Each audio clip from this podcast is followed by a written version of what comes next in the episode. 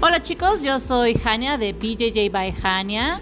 Eh, estuvimos una semana ausente, bebé estuvo enfermo, bebé es el rey, así que ni modo, lo siento. Este, esta semana tenemos a una invitada muy especial.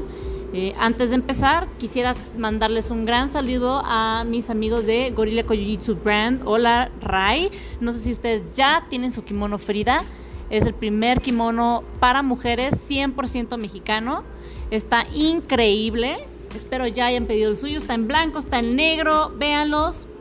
Escríbanles, síganlos en sus redes sociales, Gorilla Koyujitsu Brand, y pregunten por su kimono. También queremos mandarles otro saludo a nuestros amigos de Pro Wrestling Resurrection. Ah, es como un trabalenguas. Este, ah, estamos empezando a hacer cosas muy increíbles con ellos. Los pueden encontrar en su página de Facebook también como WR Pro Wrestling Resurrection. Y estamos haciendo cosas con nuestros atletas, nos están ayudando a patrocinar nuestros atletas, estamos haciendo cosas increíbles, entonces está ayudando mucho al deporte, mucho a los atletas y próximamente vienen otros proyectos con ellos también. Ahora sí, eh, vamos a empezar con nuestra invitada del día de hoy. Eh, tengo a Paola Belmonte. Di hola, Pao. Hola, ¿cómo están? Ah, sí, no me pueden contestar, ¿verdad? Es un podcast. El día de hoy estoy aquí en el estudio con Pau y vamos a platicar. Ha sido, yo creo que un gran año para ti este, Pau, ¿no? O sea, la cinta negra yo creo que es algo. Es un. Ha de ser, bueno, yo imagino que ha de ser un punto increíble, ¿no? Como en tu carrera como jiu y en tu vida. ¿no? Háblanos un poquito de eso. Sí, la verdad fue algo. Fue algo impresionante para mí. Creo que es lo que todos esperamos como jiu Y pues sí, ha sido un gran año apenas me dieron la cinta negra en enero y pues bueno, ahí estoy con algunos proyectos también, me han salido seminarios, clases de defensa personal para mujeres, la verdad ha sido un año con mucho que hacer, pero agradezco todo eso y pues todo el apoyo de la gente. Platícanos un poco, Pau, de cómo empezaste en el deporte, este, de cómo llegaste al jiu-jitsu, eh, y más que nada, yo creo que una, una pregunta increíble para mí que, o sea, necesito comprender es, a mí me gusta mucho el jiu estoy muy apasionada, pero ¿cómo llegas a la cinta negra? O sea, ¿cómo se pasan esos años así nada más? Pues mira, en primera empecé con clases de defensa personal en el patio de una casa. Pero estuvo muy divertido porque la primera clase vimos alguna técnica en el suelo, de hecho vimos Kimura, mi profesor decía que era la técnica del violador porque la tenías a la persona entre las piernas. Sí tiene mucho sentido ya que lo piensas. Y ya de ahí nos encantó y cada clase le decíamos, ay, hay que ver más de Jiu-Jitsu y al final solo acabamos entrenando Jiu-Jitsu. Y pues de ahí ya me mudé a una academia y pues aquí estoy ahora. Pero bueno, o sea, esta parte de cómo sigues entrenando, justo lo que decías, pasión creo que cuando encuentras algo que te apasiona y que amas, no debes soltarlo tan fácil. Entonces, algo que te puede mantener en el camino hacia llegar a cinta negra, en mi punto de vista son dos cosas. Apasionarte y amar el jiu-jitsu. Bueno, y aparte de eso, o sea, son tres cosas. la persistencia, porque siendo realistas, hay días en los que no siempre vas a tener ganas de ir a entrenar, hay días en el que, bueno, a mí me, me ha pasado estoy cansada, me siento mal, estoy estresada, quiero dormir. Pero más allá de eso, digo, bueno, me voy a dar un rato y me voy a ir igual a la academia, porque sé que ya llegando al tatami todo eso se queda afuera y me divierto. Entonces, pues, creo que ese es un punto importante, perseverar y ser constante. Ok, perfecto, Pau. Estamos aquí hoy también porque eh, tenía unas preguntitas. Este, el año pasado fui a un camp que hiciste y estuvo muy increíble, o sea, no tienen idea, o sea, estuvo muy bien organizado. La verdad, yo he ido a pocos camps, pero creo que estuvo muy bien organizado, estuvo muy accesible en el costo. Este, el ambiente, el hecho de que son puras chicas está increíble. Este, y las actividades estuvieron muy bien planeadas, yo creo. Entonces, platícanos un poco del, del campo, o sea, cómo empezó, eh, ¿cuál es tu idea sobre eso? Pues mira, nace de dos ideas principalmente. En primera, cuando era pequeña, hace muchos años veía Ranma y medio y decía, ay, qué padre, te lo juro, decía, ay, qué padre ir este, de dojo en dojo y pelear con gente y pues era así como mi sueño. Cuando empiezo a hacer jiu-jitsu, tenía esta idea de qué padre poder competir o poder convivir más bien con otras personas, más allá de, de que seas de una escuela o no, porque luego eso causa mucho tabú, de, ay, ¿cómo vas a pelear o llevarte con alguien si es de otra escuela? La verdad yo creo que la competencia debe ser dentro del tatami en un torneo y más allá de eso, pues es muy válido tener amigos y convivir y compartir lo que amamos todos, que es el jiu-jitsu. Al final del día hacemos lo mismo. Sí. Eso en primera instancia. En segunda, cuando empiezo a competir, como una pequeña cinta blanca, cuatro meses entrenando. ¿A los cuatro meses te aventaste tu primer lucha? Sí, que de hecho fue un femenil de Trasher, muy buen torneo. Él, la verdad, lleva muchos años haciendo torneos y creo que se ha apoyado mucho. Se enfoca en hacer torneos femeniles. Ah, qué chido. Sí, entonces pues ya me animé, fui y de hecho gané. Ah, qué padre. Sí, estuvo padrísimo. Este, pero volviendo como al tema, recuerdo que no sabía lo que estaba haciendo. No. Realmente. Nadie en su primer torneo sabe lo que está haciendo. No, y los posteriores tampoco. Yo pensaba que para ganar tenía que entrenar más. O sea, entrenar más horas, entrenar más fuerte. Y me di cuenta de que me desgastaba y que había otros aspectos que me afectaban cuando competía, como el peso, la parte psicológica, lo que estaba pensando en el tatami. De repente iba perdiendo y decía, esto ya valió. Pensaba, ¿cómo puedo estar pensando eso si aún hay tiempo, no? Sí. Entonces, el campamento se enfoca en dar una visión general a todos estos puntos. Tenemos una coach, de hecho es de coaching ontológico, que nos ayuda a la parte mental, se llama Elizabeth Sánchez, nos da ejercicios para empezar a manejar todas las emociones. De hecho, el año pasado que estuviste hicimos una meditación en movimiento Ah, padrísima. increíble, sí. Sí, y creo que eso es un giro diferente porque normalmente vamos a entrenar y solo nos enfocamos en la parte técnica. También es importante ver la parte mental. Claro. Aparte de eso, está el acondicionamiento físico, que también debe ser un entrenamiento aparte de nuestro entrenamiento de Jiu-Jitsu, si ya te estás preparando para competir en serio y en serie. Yo creo que sí.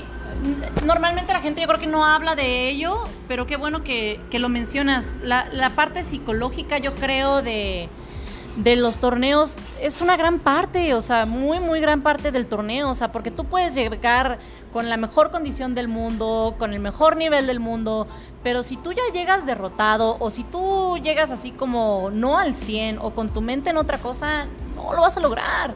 Está...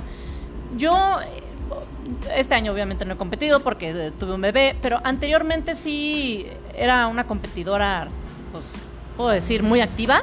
Y este y eh, a mí me pasaba a veces que incluso una semana antes así histeria, o sea, en torneos como en cualquier torneo, yo creo como en el nacional o así, te estás preparando, estás poniendo tanto de tu cuerpo, de tu mente, o sea, que llegas y estás así como a una semana esperando, o en el corte de peso, yo creo que los cortes de peso son brutales, Sí. brutales, y no, realmente nunca he cortado tanto peso, llego a cortar dos kilos, pero esos dos kilos me rompen así mentalmente. Aparte tendemos a hacer muchos errores con esos cortes de peso cuando no sabemos. Por ejemplo, lo peor que yo hice fue laxarme para un torneo. ya sé, llegué súper débil. Seguía yendo al baño media hora antes de entrar al tatami. No, pésimo. Quería cerrar la guardia y mantener a la chava y no podía cerrar las piernas, fue horrible.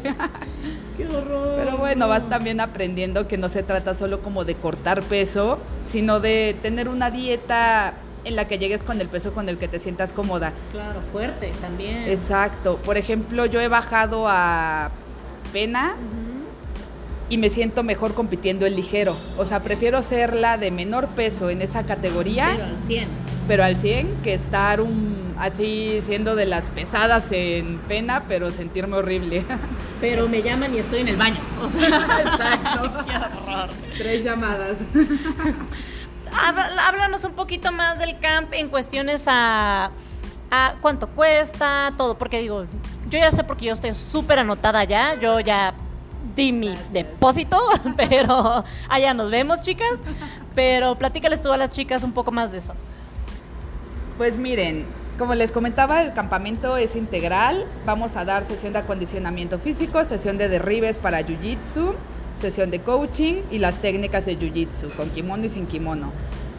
Todo esto este, cuesta 3 mil pesos más, o sea, bueno, dentro de estos 3 mil pesos incluye el hospedaje y la comida.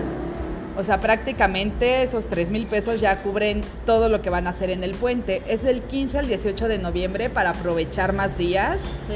Lo queríamos hacer un fin de semana, pero la verdad, como es de alto rendimiento, es mejor distribuir las clases en estos tres días que meterles dos días del fin de semana hasta morir. Cosa que claramente no estamos considerando con el Buyucamp, ¿no? No nos importa y... bueno, pero es que somos invencibles. no le tenemos miedo al éxito, ni a la muerte, ni a nada. Ok, perfecto. ¿En dónde va a ser? Va a ser en Tequesquitengo, Morelos. Está dos horas de la ciudad. Como es puente, contemplen que hay más tráfico y pueden hacer hasta tres horas.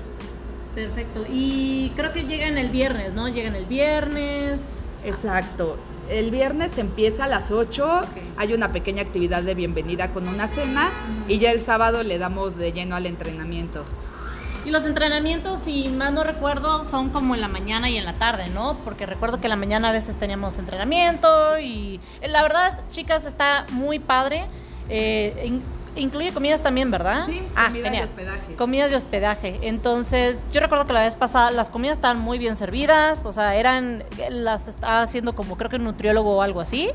Sí, armamos un menú bastante sano. De hecho, tenemos dos menús, uno vegetariano y uno normal. Por si alguien no quiere comer carne, nos avisa en la inscripción y le preparamos un menú especial. La verdad es que está muy completo, porque yo me acuerdo que también, o sea, sí las sesiones están brutales, los derribes y todo, pero a eso vamos, o sea, yo me divertía muchísimo. Y este, bueno, en ese entonces no podía luchar porque estaba embarazada, pero esta vez estoy lista. Eso es todo. y eh, me recuerdo también que nos ponían snacks, entonces también por si dicen, ay no, es que yo como mucho, lo que sea, también entre entrenamientos nos ponían snacks, cositas saludables, aguas, o sea, realmente no tenías que preocuparte de nada, de nada, de nada. Exacto. Solo de entrenar. Así Y es. Y de broncearte y estar en la alberquita. Tomarte una chela. Las chelas sí son de parte de, de su bolsillo, pero todo lo demás de parte del campo. Oxxo cerca y cositas así. Exacto. Otra cosa que también quería platicar contigo, Pau, ahorita que estamos hablando este, del camp y todo eso. Este. Cuando me, me, quedé pensando, cuando empezaste entonces a competir, a platícame un poco eh, cómo fuiste avanzando las cintas. Porque, mira, tengo uno de nuestros. Quiero decir. ¿Público? Ah, no sé, no sé cómo catalogarlo. Alguien nos escribió y nos preguntó o sea, empezamos a tomar ya preguntas porque gracias a todos nuestros oyentes, a nuestros Spotifyers, no sé cómo decirles, Spot de oyentes. a los Spotify oyentes, este, nos han estado escribiendo, mandando preguntas y todo. Entonces, esta, esta semana nos mandaron unas preguntas muy interesantes. Escogimos tres. La primera es, ¿cómo armo un juego para los torneos? Yo creo que es una muy buena pregunta. Sí. Sí, muy buena pregunta. Bueno, creo que es bueno tener una técnica para situaciones básicas, una técnica eficaz. Por ejemplo, yo empecé armando la técnica que, salía, que sabía que me salía de cajón, de salida de montada, de salida de 100 kilos y de salida de espalda. Y cuando empecé como cinta blanca era muy buena con llaves de brazo. Entonces también tenía como dos llaves de brazo que sabía que me salían. Entonces pues me aferraba a eso. Ahora, creo que es importante enfocarte en tus puntos fuertes, pero saber que si algo se te complica en el momento de estar entrenando, obligarte a llegar a esas situaciones, a esa posición. Ok. Por ejemplo, yo a veces dejo que me pasen mucho o dejo que me agarren en 100 kilos, que es lo que de repente siento que se complica. Sabía que era una trampa. Sabía que cuando me dejabas pasarte la guardia era así de, ah, le puse la guardia. Ah, no, ya caí en algo. Sí, no tengan miedo, o sea, de repente a... No es dejar al otro pasar posiciones porque sí, Ajá. pero de repente sí tienes también que ir con la mentalidad de hoy quiero practicar mi defensa, entonces voy a ponerme en situaciones donde solo tenga que defender. Hoy quiero practicar mi ataque, solo voy a atacar. Eso fue algo que me sirvió a mí mucho para prepararme para los torneos. Cuando empezaste entonces en tus torneos en cinta blanca, eh, ¿empezaste a armar tu juego desde entonces? Yo la verdad, ser honesta, la mayor parte de mi cinta blanca fue así de, ¿qué está pasando? así de, no, no, espera, espera, espera, sí. Entonces ya yo creo que como a mediados de, de la cinta ya empecé como a pensar en, y luego me da mucha carrilla, por ejemplo, del mal, porque me decía, o sea, yo te enseño llaves de pie todo el tiempo y Fausto te enseña a hacer una guillotina un día y te sale. Y yo así de, no lo puedo escoger. Obviamente ahorita ya con el tiempo tu juego va cambiando, pero yo creo que una de las primeras cosas que pude puedo decir que empecé a hacer fue eso, fue la guillotina, fue así. No, no es más, ni recuerdo la clase que nos enseñó Fausto, solo sé que sucedió. es que creo que no hay que desesperarse. Todos somos diferentes y hay técnicas que se nos facilitan más dependiendo de nuestras habilidades. Yo, por ejemplo, o sea, tengo que confesar que apenas cuando era cinta morada empecé a hacer pasajes efectivos. Yo soy más de jalar guardia y estar ahí trabajando. Entonces los pasajes se me complicaban y en esa cinta me empecé a obligar a hacer pasajes. Eso me ayudó mucho, pero pues hay cosas que se te facilitan. Entonces aférrate a lo que eres bueno y enfócate en lo positivo. a mi punto de vista. Sí, yo creo que sí puede funcionar así, Pau. También tenemos otra pregunta. Mm, a ver, chan chan, chan ¿A los cuántos meses me recomiendas participar en mi primer torneo? ¿Y cuál es el mejor torneo para novatos? Pues creo que no hay algo así como un mejor torneo para novatos. Creo que todos los torneos son una buena opción. Hasta meterte a un nacional sin tener tanta experiencia es una buena experiencia de por sí. Igual podría recomendar este torneo de Trasher femenil, o sea, en cuestión de chicas. El de Nicte también es un gran torneo, está muy padre, lo arman muy bien. Este. Pues también hay torneos regionales que arma la Federación de Jiu Jitsu y están. Sí, hay muchísimos. Métanse a todo lo que puedan, la verdad. Sí, porque también cuando tienes. Cuando empiezas apenas a competir. Yo lo que le decía mucho a mis compañeras era cuando les empezaba a dar mucho miedo que se acercaba el torneo, decían, es que no sé si entrar o no entrar, y es que qué tal si pierdo. Digo, mira, tienes, no sé, ¿qué te gusta? Seis meses entrenando. Tienes todas las de ganar, nadie espera nada de ti. Entonces, me dice, es que la presión, y es que, y le digo, es el mejor momento. Es más, si quieres brincar hacer algo volador, hazlo. O sea, nadie va... Bueno, yo es lo que creo, ¿no? Yo, yo, yo entraba como con esa con esa certidumbre, así de, sí, voy a hacer lo que, a ver qué me sale y va a ser increíble y de todas maneras si pierdo no pasa nada. Y creo que esa mentalidad debe ser siempre, ¿no? Porque luego a veces nos ponemos mucha presión en nosotros mismos, en, en que tengo que ganar y es que mi equipo o es que, y no es así, es, si te vas y te diviertes todos los días en el tatami con tus amigos, o sea, el torneo es lo mismo. Exacto. Es como ir a una fiesta y ves a gente de otras academias y vas a luchar al final de cuentas, ¿no? Pues sí, de hecho, básicamente es lo mismo. O sea, creo que también hay gente que intenta coreografiar las peleas, ya sabes, como pensar, planear todo de voy a llegar y voy a derribar y luego voy a pasar guardia y la realidad es que tienes que entrar al tatami, dejar la mente en blanco y fluir, porque el jiu-jitsu es eso, es dejarse llevar por el movimiento y hacer lo que sabes. Yo creo que también algo que a veces no consideramos es, sí, no pasa nada si ganas o pierdes, nada. o sea, vas a seguir siendo la misma persona. Siempre ganas. Siempre ganas, exacto. O sea, siempre aprendes, luchaste con una morra chida, te la pasaste bien. Y al final de cuentas, es lo que tienes que disfrutar, ¿no? Pero yo también una de las cosas que realmente creo al competir es pues que te hace crecer, ¿no? O sea que también como tú dices, o sea, tú puedes planearlo todo, pero llegas y te pesan y, ay, no diste peso y tú, ¿qué? Entonces ya no, ya no diste peso, o, o sea, no sé, muchas cosas pueden pasar en ese tiempo. ¿Sabes qué sí me gustaría decirles como tip para competir? Bueno, como tip para la vida, algo que me llevo del jiu-jitsu, no, de verdad, es respirar si estás en una mala situación, tu mente va a empezar a inundarte con mil pensamientos a la vez. Entonces lo que debes de hacer es enfocarte en respirar y ya que te calmes, ves cómo te sales. Porque si te dejas llevar por todo lo que está pasando en tu mente, te vuelves más loco y ya acabas tapeando por tapear. Eso sí, Luego a veces sientes que pasan las cosas más rápido, ¿no? De hecho, o más lento, depende. Si te están aplastando, se si hace estás abajo de una eterno. montada, sí, es eterno. Sí, ya solo vueltas a ver el reloj y no avanza. es horrible.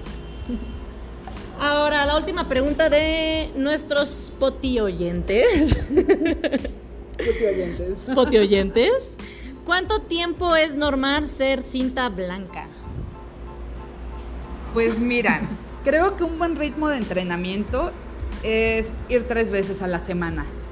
O sea, eso ya es considerado como, como bueno, estás yendo lo Seguido, básico. Sí, ajá. Entonces, si vas tres veces a la semana, yo creo que en un año y medio, dos años, ya te estarían graduando de azul. Si vas tres veces a la semana o cuatro y aún no te gradúas de azul en ese tiempo, creo que ya empieza a oler a cachirul. Ah, sí, ya es como de, "Mm, ya pronto se le van a dar. Ahora, si no vas tan seguido y solo vas una vez a la semana, dejaste de entrenar dos años, todo eso afecta. Hay gente que dice, me eché cinco años de blanca, pero, Pero también... entrenó tres o seguidos. O Exacto, Está no iba a entrenar. También eso depende mucho de tu desempeño y de tu sensei, de cómo vaya viendo tu evolución. Yo creo que también mucho te puede ayudar el, como tú dices, hacer físico aparte, prepararte. Sí, se apoya mucho. Pero, pues, nomás no dejes de ir. ¿Qué te puedo decir? Yo creo que también es importante que no nos obsesionemos con las cintas. Mm, porque luego eso pasa, o sea, a veces no puedes ir siempre, o a veces tienes que dejar de ir dos meses, o a veces, no sé, a veces una vez no puedes pagar la mensualidad y no vas, y vas hasta el siguiente mes. Entonces, ah, no creo que sea saludable tampoco medirnos de esa manera, porque Mm, pues no sé, o sea, como tú dices, o sea, depende de muchas cosas. Sí, la verdad no, no se me hace tan sano ni medirnos así, ni medirnos por torneos que ganamos. También no crean que una persona que ha ganado varios torneos se siente como de, ay, sí, soy la mejor. Y, o sea, bueno, en mi experiencia tuve una racha bastante buena. Gané seis torneos nacionales con kimono y gané tres sin kimono. Y la neta sentía la presión de, ay, a huevo, es que ya has ganado los años pasados y tienes que ganar. Y ese tipo de comentarios a mí me pesaban mucho, era de, no, ¿por qué? no tengo que hacerlo, lo hago porque quiero, no es un deber. responsabilidad. Sí, y también el hecho de ir creciendo, o sea, es muy padre graduarte y tener más cintas, pero es más responsabilidad. Entonces, creo que no es bueno darle vueltas a eso y solo seguir disfrutando, porque en el tatami, más allá de la cinta, todos somos iguales. Eso sí. O sea, cualquiera te puede tapear, seas negra, blanca, azul. Entonces, pues ya, ve a entrenar, disfrútalo. Si te tapean es porque hay, hay algo que puedes aprender ahí, algo que o te faltó defender o puedes aprender una salida. Y si tapeas a alguien, pues de todas maneras puedes seguir mejorando tu juego. Entonces, simplemente ir y divertirse. Claro. Yo creo que también es algo que yo siempre consideré fue, ok, voy a entrenar siempre como si toda la vida fuera a ser cinta blanca. O sea, no me importa. Sí. Los grados, todo, los, o sea, ganar los torneos ya viene, viene con el entrenamiento día a día.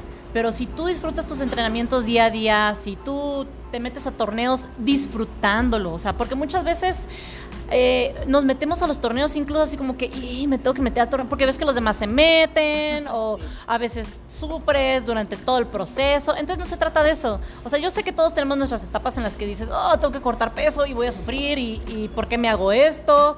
Y, pero de todas maneras, Sí, ¿Por qué me daño así? siempre así, una semana antes del torneo es ¿por qué me hago esto otra vez? Mira, si te hace sentir mejor, yo siempre que entro al tatami digo, ¿por qué estoy haciendo esto? ¿Qué hago aquí?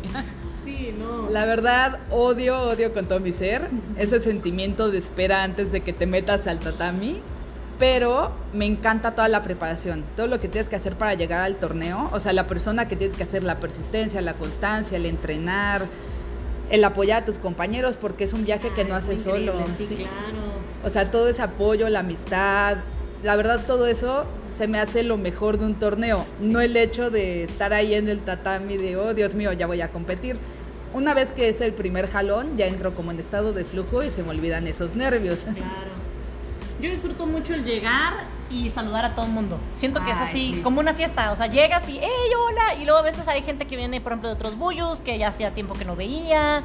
O es, todo eso se me hace increíble. Entonces, todo ese proceso se me hace muy padre. Hasta que te llaman y, pues, ya quieres morir y vomitar y te sudan las manos y todo.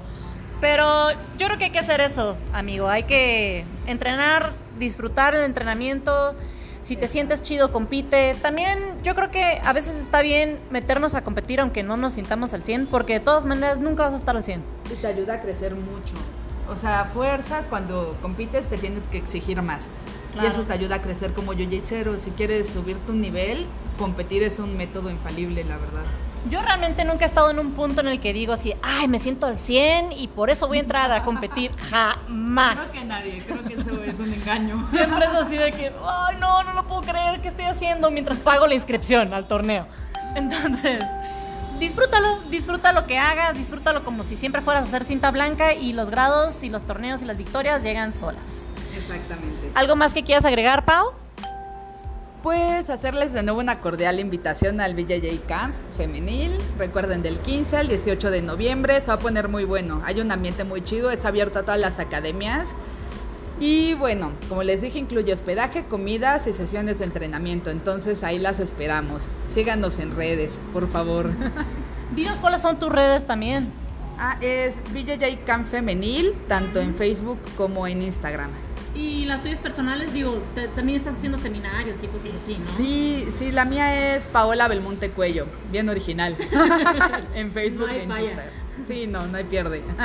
Bueno, muchas gracias, Pau, por haber estado con nosotros hoy, por haber platicado con nosotros. De Es- nada, un gusto. espero siempre. tenerte otra vez aquí cerca. Claro, cuando quieras. Ahorita cuando entrenemos. No, ahorita que me toque luchar con ella, qué horror, sálveme. Gracias, chicos. Es muy amable. Es muy amable. Me encanta cómo lucha Pau porque cero te lesiona, cero te lastima, hasta te hace creer que le pasas la guardia y luego arco y flecha y tú, ah, no, ¿cómo caí en eso de nuevo? es horrible. O sea, tres veces en una lucha, es una... Es así, ¿por qué me sigo haciendo esto a mí misma? Pero gracias chicos, gracias por sintonizar. Una disculpa porque bebé rey de todo lo que existe y lo que no existe no nos dejó grabar la semana pasada.